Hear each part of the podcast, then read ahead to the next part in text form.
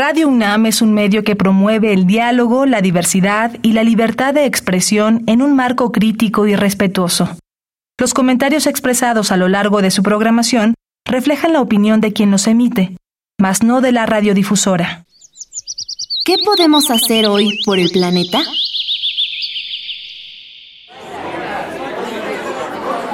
Con el regreso a clases presenciales tenemos muchas oportunidades para fomentar la cultura del cuidado al medio ambiente. Si está en tus posibilidades, prefiero usar recursos que empleen materiales reciclados o que no supongan más producción de desechos. La escuela es un excelente espacio para cambiar hábitos mientras seguimos aprendiendo.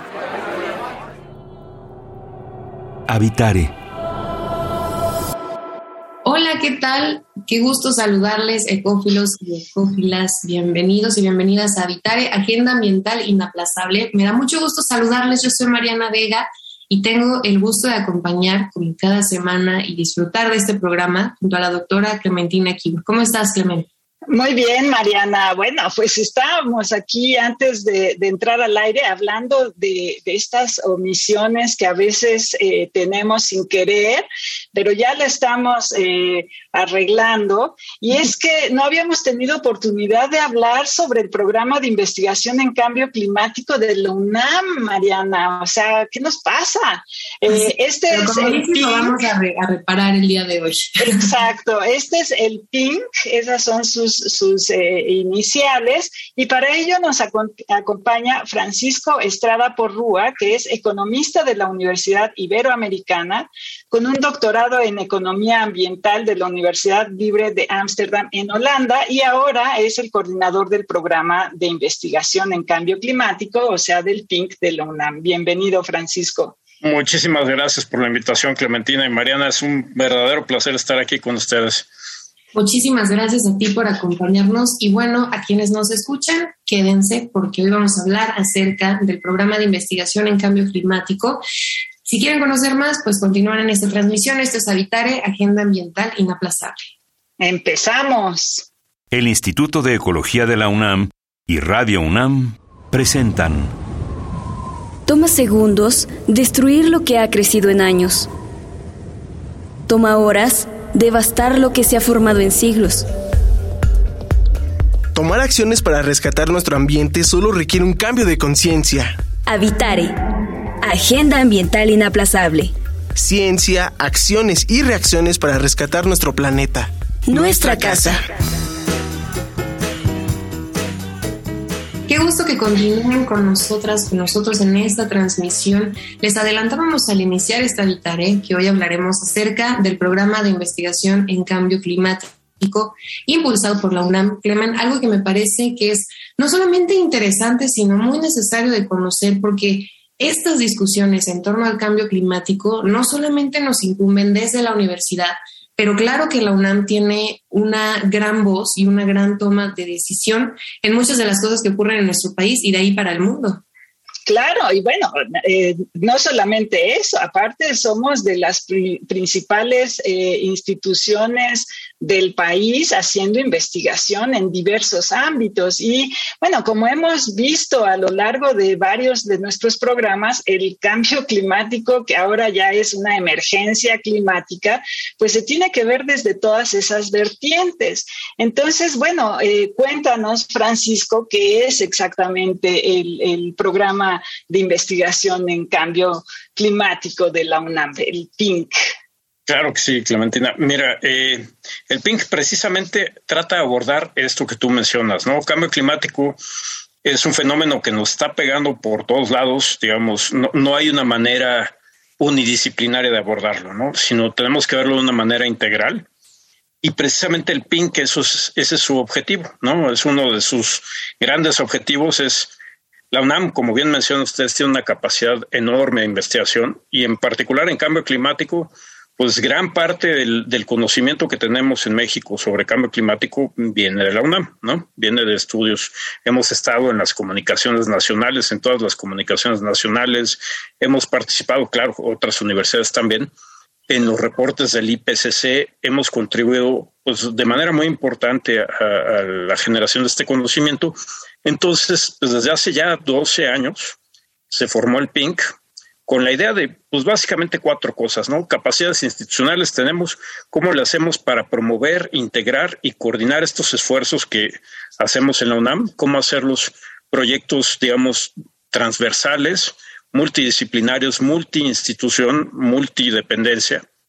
Es un lado. Otro es en la investigación, cómo hacemos para generar este conocimiento que requerimos, que es, digamos, un conocimiento de alto valor científico, pero que también sea útil para la toma de decisiones, que sea útil para la sociedad. Y en ese sentido también cómo ayudamos a que el conocimiento que se genera, cómo le hacemos para traducirlo a que los tomadores de decisiones y la sociedad se lo puedan apropiar y lo puedan poner en, práctica. Y ahí es también la, la, última parte, digamos, el último gran objetivo que tenemos es la, difusión y la divulgación. Para eso, pues estamos echando mano de todo lo que podemos para llegar a distintos públicos y explicar, pues bueno, qué es cambio climático, que entendamos todos que es algo que nos afecta a ti, a mí, aquí, ahorita, y nos va a afectar peor en el futuro y a las futuras generaciones, pero ya es ahorita un problema que tenemos encima y que tenemos que lidiar con él. Ahorita que mencionas esos principales ejes ¿no? que motivan el trabajo del programa de investigación, me llama mucho la atención la parte del conocimiento como una traducción que tú mencionas, ¿no? de aterrizarlo a otros espacios porque no se puede quedar eh, solamente dentro del programa, ¿no? más cuando es un tema de tanta urgencia de que sea comunicado por las y los científicos que lo están trabajando. Y en ese sentido me gustaría que nos cuentes un poquito, Francisco, qué tipo de perfiles participan o están trabajando dentro del programa, es decir, en esta visión multi e interdisciplinaria que mencionas, ¿quiénes están presentes en estas investigaciones? Sí, mira, Mariana, eh, en el PINC, la ventaja que tiene el PINC es esto, ¿no? Que, vamos, es un ente coordinador. Entonces nosotros podemos echar mano de toda la universidad, de la parte, por ejemplo, del subsistema de humanidades y ciencias sociales, del subsistema de la investigación científica, de los otros programas que tenemos. Y entonces, dependiendo del tipo de problema eh, que vayamos a analizar, pues podemos formar equipos multidisciplinarios, transdisciplinarios, que tengan, pues digamos, las herramientas suficientes como para poder abordarlo una más integral. Y no, bueno, no solo nos quedamos al interior del UNAM, también tenemos una gran colaboración con otras universidades de México y con universidades en toda eh, América Latina, ¿no?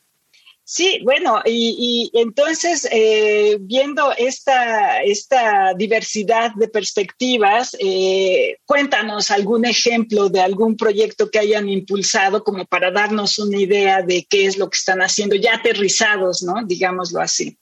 Mira, te cuento, estamos muy emocionados con un proyecto que estamos realizando ahorita, porque combina, pues digamos, esto, esto que hablábamos, ¿no? Distintas disciplinas, pero también combina la academia con el gobierno, con la sociedad y también combina una cosa que a veces eh, pasa con cambio climático, ¿no? No solo el largo plazo, porque mucho pensamos, o sea, para, para entender bien las consecuencias del cambio climático, nos tenemos que ir hasta el 2100, por ejemplo. Pero aquí también hacemos un, un zoom, digamos, en el presente y en el futuro muy cercano, porque estamos hablando de el proyecto sobre la megalópolis del Valle de México. ¿Qué es lo que queremos ver ahí? Cambio climático, calidad del aire y sostenibilidad, ¿no? Entonces, tenemos un equipazo de más de 30 académicos, ¿no? De, la UNAM y de otras universidades. Tenemos gente del TEC de Monterrey, tenemos gente de Holanda, tenemos gente de Estados Unidos. Y pues lo que queremos hacer es primero, pues un gran acervo de la información que ya deberíamos de tener. O sea, ahí, bueno, tenemos que, tenemos que reconocer que todavía hay un, digamos, un hueco de información que tenemos que llenar en, México muy grande, ¿no? A pesar de todos los esfuerzos que se han hecho, necesitamos mucho más. Entonces queremos entender cómo ha sido el cambio climático, qué estamos experimentando ahorita y cómo será en el futuro. Y hay una cosa muy importante en ciudades. Ciudades se ha vuelto uno de los temas más importantes en cambio climático. ¿Por qué? Hay varios motivos. Este, uno, porque pues digamos, a nivel global, más de la mitad de la población vive en ciudades, ¿no? Y alrededor del 80% del Producto Interno Bruto se genera en ciudades. Y en ciudades convergen un chorro de problemas ambientales, problemas socioeconómicos, y nos estamos haciendo, eh, especial énfasis en uno de ellos que se llama la isla, la isla de calor urbana. No sé si habrán escuchado ello, pero pues hagan de cuenta, si tenemos, eh, antes de que hubiera ciudad, tenemos un paisaje natural y cambiamos ese paisaje por un paisaje urbano con edificios, concreto y todo esto, lo que estamos haciendo es que estamos cambiando, digamos, el balance de energía a nivel local y estamos forzando un cambio climático a nivel local. Por decirte, por decirles una cosa, este, la Ciudad de México ahorita ya tiene tres o cuatro grados más o menos de calentamiento por la isla de calor urbana. Si a eso le sumamos cambio climático global, otros tres o cuatro grados que durante este siglo, pues no va a haber cómo, o sea, hay que hacer un buen ejercicio de imaginación para ver cómo le podemos hacer para adaptarnos a eso, si es que no lo atacamos desde ahora y si es que no, como les decía en un principio, desde ahorita empezamos a trabajar con soluciones para no solo mejorar el futuro, sino mejorar el presente, por ejemplo, combatiendo esto de la isla de calor urbana. Ese es uno de los grandes vicios que pienso que tenemos al momento de hablar sobre cambio climático, el constantemente estar pensando que es algo que se verá reflejado en el futuro con este eh, discurso que a veces trae la Agenda 2030, nos dice ahorita que todavía nos quedan ocho años y después a lo mejor algo se modifica, pero siempre lo estamos viendo a futuro y no en las afectaciones presentes. Y esa es la pregunta que quisiera hacerte, Francisco, porque en nuestro país existe, claro, que una eh, gran expectativa, digámoslo así, del trabajo que realiza la UNAM para el resto de la población, ¿no? Cada que existe un problema salen estas opiniones de dónde está la UNAM, dónde están las y los científicos de la universidad, pero al tratar de traducir ese conocimiento que tú decías hace un rato, esta difusión y divulgación también se topa incluso con ideas que nos dicen el cambio climático no existe, incluso hoy en día, cuando está esa ola de calor que tú dices que sí se siente en la ciudad, no me digan que ahorita sí, no, se siente el calor ya bochornoso, eh, aún así no se puede ver. Entonces, me gustaría que nos cuentes un poco acerca de, en ese sentido, cuál es el reto a la hora de comunicarlo cuando existen ese tipo de ideas todavía, aunque pareciera increíble. Sí, pues mira, e, es que ahí es un, un reto enorme en comunicar. Eh, yo creo que tiene varias dimensiones. Uno es en comunicación, ¿no? Porque pues ya uno se pone a ver, uno que está metido en esto del el estudio, la investigación en cambio climático, no hay duda, o sea, no hay duda, nos estamos calentando, seguro, el clima está cambiando, seguro, este, es antropogénico, también seguro, de hecho, en estudios que hemos hecho nosotros, por ejemplo, hemos visto que no solo, digamos, la tendencia general del calentamiento, puedes decir que la ha hecho el hombre, sino pequeñas variaciones que uno encuentra las puede asignar les puede asignar uno eventos socioeconómicos de gran magnitud que ocurrieron. O sea, la Segunda Guerra Mundial con la Primera Guerra Mundial más la Gran Depresión dejaron una marca en la temperatura global y en las temperaturas hemisféricas. ¿Cómo cambió, por ejemplo, Asia sus prácticas agrícolas en, alrededor de 1990? Que, para, que para que tengan una idea de la complejidad de esto. Cambiaron el uso de agua, lo hicieron más eficiente y cambiaron los fertilizantes y con eso le dieron la torre a un microbio que, producía metano. Entonces tuvimos una pequeña pausa en el metano y a la vez tuvimos este, industrialización en Asia, más el protocolo de Montreal. Esas cosas se ven en las temperaturas globales. O sea, es tanta la, influencia humana que no es solo, digamos, una cosa general, sino podemos rastrear eventos particulares en las temperaturas eh, eh, globales. Entonces, imagínate, cuando la gente nos dice es que pues no estamos seguros, a lo mejor es otra cosa, este, a lo mejor esto es natural, pues da miedo, ¿no? Y, tenemos nosotros a lo mejor culpa porque no hemos logrado llegar y explicarlo de la mejor manera. Y también el otro lado que tú mencionabas, Mariana, de, pensar que siempre le va a pasar a alguien en el futuro o algo lejos de mí, a los osos polares, este, a mis tataranietos. ¿no? Que siempre dicen. Y pues no, mira, nosotros uno de los esfuerzos que hacemos en el programa es, eh, eh, bueno, tanto hacer investigación como más, como promoverla dentro de la UNAM.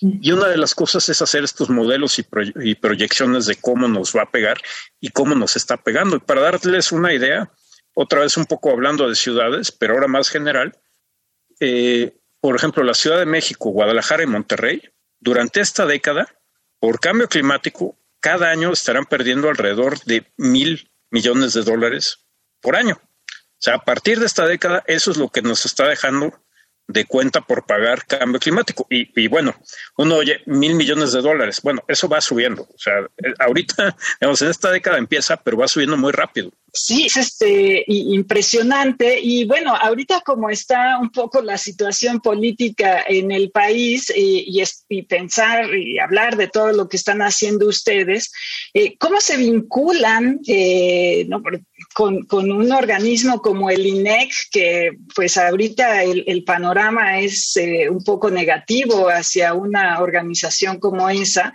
y el país de ninguna manera puede descuidar esta eh, eh, transferencia de información, ¿no? Llevarle la información a la sociedad para eso. ¿Cómo, ¿Cómo piensan hacerle o, de alguna manera están colaborando para, no sé si va a haber desmantelamiento o qué va, qué va a haber o, o para que la sociedad tenga esa información? ¿Qué, qué es lo que, cómo se ve ese panorama? Sí, mira, Clementina, nosotros hemos tenido una excelente relación con el INEC por décadas, ¿no? Como les mencionaba, nosotros hemos participado en lo que son las comunicaciones nacionales, esto que se reúne el estado del conocimiento sobre cambio climático, eh, eh, y hemos participado en todas con el INEC y hemos ayudado. El INEC es una institución fundamental para el país. Digamos, estamos hablando, por ejemplo, esto de generación de conocimiento, cómo lo hacemos para traducirlo a política pública o algo que se pueda utilizar para política pública, el INEC tiene un papel fundamental y es inescapable. O sea, tiene que existir un INEC y tiene que ser un INEC muy fuerte. Eh, nosotros, pues bueno, eh, seguimos haciendo eh, nuestro mejor esfuerzo en, proporcionar esta, esta información que necesitamos todos para saber. Ahora mismo estamos embarcados en un gran proyecto a nivel universidad que vamos a involucrar también otras universidades del país sobre precisamente el estado del conocimiento de cambio climático en México, ¿no? ¿Qué, qué es lo que qué es lo que sabemos, ¿no? Porque ya tenemos, digamos, la última comunicación nacional fue alrededor de hace cinco años.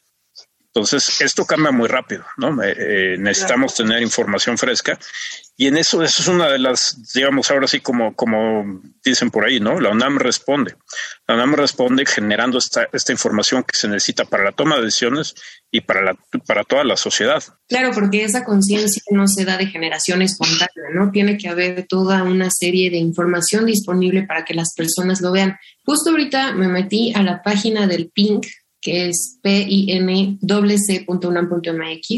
y veo que de manera gráfica está así tan explícitamente ejemplificado lo que dices, por ejemplo, esto, ¿no? Las mujeres se encuentran entre las principales afectadas por el cambio climático, pero son minoría en los órganos de toma de decisiones políticas. Entonces, eso que tú dices, ese trabajo que ya se hace también impulsa, por ejemplo, que jóvenes que están ahorita terminando licenciaturas, ¿no? Que apenas están buscando qué estudiar en un contexto de que se vuelve a clases presenciales, por ejemplo, se involucren en esto porque yo pienso que cada área de conocimiento tiene una manera de aportar, ¿no? Y en ese sentido me gustaría preguntarte, Francisco, ¿cuál sería una de las metas a futuro que tienen en el programa de a lo mejor lograr ver reflejada esta incidencia en, o cuál es el fin también de los proyectos que están desarrollando ahorita? Mira, son, varias, pero ahorita tú mencionas algo que es para nosotros fundamental. No, los jóvenes, digamos, tenemos que atraer a los jóvenes hacia cambio climático, a que estudien cambio climático. Si uno echa un ojo rápido, digamos, a cómo es la ciencia en México, digamos, tenemos alrededor de 30 mil investigadores en el SNI. Supongamos que eso representa un poco el universo de, de investigación en México. De eso, una pequeña fracción estarán metidos en cambio climático. Y cuando uno ve el tamaño de reto que es esto en un país tan diverso como el nuestro, en montones de, dimensiones, biodiversidad social, este, lo que ustedes quieran, geografía, eh, climas, ¿no? Pues necesitamos muchísima gente. Entonces, por ejemplo, de las cosas que estamos haciendo que creo que son fundamentales, una de ellas es que existe una versión, digamos, del PINC, pero más hacia los jóvenes, que se llama REDUC. Eh, que, es la red de, cambio climático, red universitaria de cambio climático, que está enfocada para los jóvenes y ellos pues tienen una gran independencia, se organizan, hacen sus propios seminarios, hacen sus em, eventos y están trabajando, han publicado libros, tenemos un blog donde, donde hay contribuciones de los jóvenes. También tenemos, por ejemplo, otra parte que, que hemos estado experimentando, ya llevamos la segunda temporada, eh, de un podcast que se llama Climatología, que es hablarle de clima a los jóvenes utilizando como esto de los mitos, ¿no? Vamos a tirar estos mitos sobre el cambio climático y de pasada, pues, eh, eh, pues mostramos la investigación que se hace en México, en particular la que se hace en la universidad, y pues tratamos de romper estas barreras como de, pero es que a lo mejor no es cierto cambio climático o a lo mejor es bueno para la economía o es un problema para el futuro o muchísimos de estos, ¿no? Entonces... La plana, ¿no? Que se une con esto. sí, o sea, todo eso, ¿no? Y este, todas las grandes crisis, la crisis del agua que se nos viene, este, tenemos, hemos tenido biodiversidad, ya tenemos dos temporadas y para nosotros pues, es una cosa muy importante eh, llegarle a este público de jóvenes, ¿no? Tanto para picarles la cresta y que digan, oye, mira, este tema se ve, pues primero que va a ser un reto, ¿no? Y segundo, pues que yo puedo contribuir con cuestiones creativas a esto y que hay, un, hay mucho espacio, o sea, tenemos un montón de espacio para, para que la gente se una y pueda aportar, pues, muchísimo a, pues no solo al conocimiento, sino al país en general. Claro. ¿Y cómo se pueden acercar eh, los jóvenes o gente de, la sociedad, no necesariamente universitarios, al PINC y a REDUC? Sí, mira, pues eh, tenemos varias maneras. Tenemos obviamente nuestras redes, redes sociales, ¿no? Facebook, Twitter, eh, la página. Y en la página tenemos una parte que es Únete, ¿no? Y ahí tenemos una parte que, por ejemplo, si tú quieres entrarle a la cosa de comunicar cambio climático, pues puedes entrar ahí. Si te interesa más, por ejemplo, la parte de los impactos, también si te interesa más la parte de modelación climática, también. Y bueno, también hay una cosa que, hacemos eh, mucho y que también es uno de los, de los principales, digamos, arietes del programa, es estar siempre dando conferencias, eh, generando simposios, generando este los ciclos de conferencia. Ahorita tenemos uno que ya va para más de un año, que estamos continuo, que se llama ¿Qué sabemos del cambio climático en México? Que creo que es una pregunta fundamental.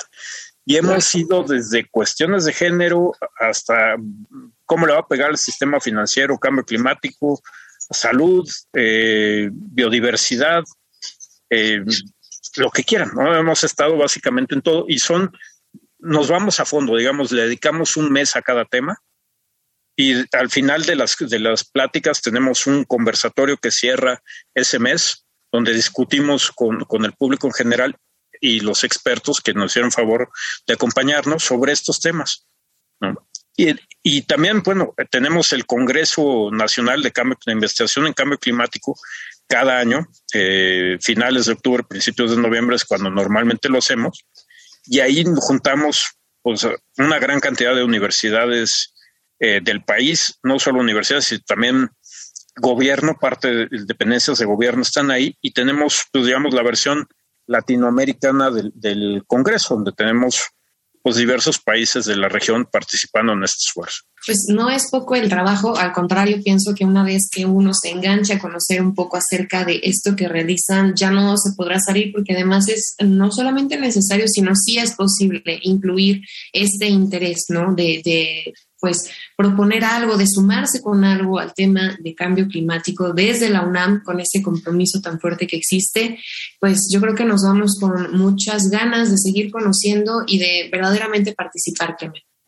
Sí, bueno, está, yo estoy sorprendida, ¿no? Conocía algunas cosas porque como, como comunicadora del instituto siempre me llegan algunas de ellas, pero no sabía de estos podcasts y del blog y todo esto, que pues es material que se está generando constantemente. Entonces, bueno, invitamos a nuestra audiencia que se asome, que conozca más y que, bueno, en la medida de lo posible le entre también, que eso es lo que necesitamos, ¿no? Eh, que sean entrones y que tengan ganas de entrarle, porque como, como hemos dicho, pues las perspectivas son cualquiera, ¿no? Eh, la creatividad es nuestro límite eh, en estos temas y yo creo que pues hay que entrarle con muchas ganas. Pues muchísimas gracias, Francisco, por, por esta eh, brevísima eh, semblanza del PINC, pero te lo agradecemos mucho.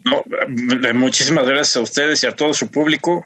Y pues reiteramos esto, ahí estamos con el PINC y por favor, pues lo que necesitamos es precisamente eso, que más gente se acerque y que, que hagamos este, la investigación que necesitamos, que hagamos la divulgación que necesitamos y que lleguemos a los tomadores de decisiones para cambiar pues un futuro que si no hacemos algo no pinta tan bien. Así es, de una vez por todas estar seguras y seguros de que esto es real. Y bueno, si tienen algún comentario, se quedan con alguna duda o quieren conocer más acerca de este programa sobre el programa de cambio climático de la UNAM, ¿por dónde nos pueden escribir, Clemente? Bueno, por lo pronto, eh, asómense por la página del PINC, eh, que ya lo dijiste, PI ncc.unam.mx, si no me equivoco, me lo estoy echando de memoria. Y por supuesto, asómense por nuestras redes sociales. Estamos en Facebook, Instituto de Ecología UNAM, todo junto, en Twitter, arroba y Ecología y en Instagram, Instituto-Ecología UNAM. Y como siempre, le agradecemos al Instituto de Ecología de la UNAM y a Radio UNAM en la asistencia y voz de las cápsulas a Lisbeth Mancilla, información, Italia Tamés. Operación técnica y producción de Paco Ángeles y en las voces tuvimos el gusto de acompañarles Mariana Vega y Clementina Kigua. Les esperamos en la próxima transmisión de Habitare, Agenda Ambiental Inaplazable. Hasta la próxima. ¿Qué podemos hacer hoy por el planeta? Cuida y optimiza tu consumo de papel ya que la producción de este supone muchos litros de agua potable y contribuye a la deforestación. Usa las hojas por ambos lados, reutilízalas si es posible y evita desechar papel en buen estado.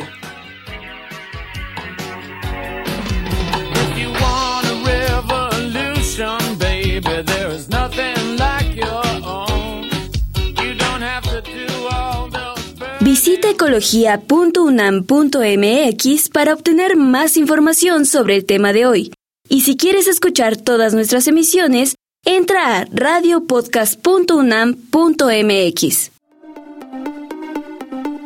Radio UNAM y el Instituto de Ecología de la UNAM presentaron Habitare, Agenda Ambiental Inaplazable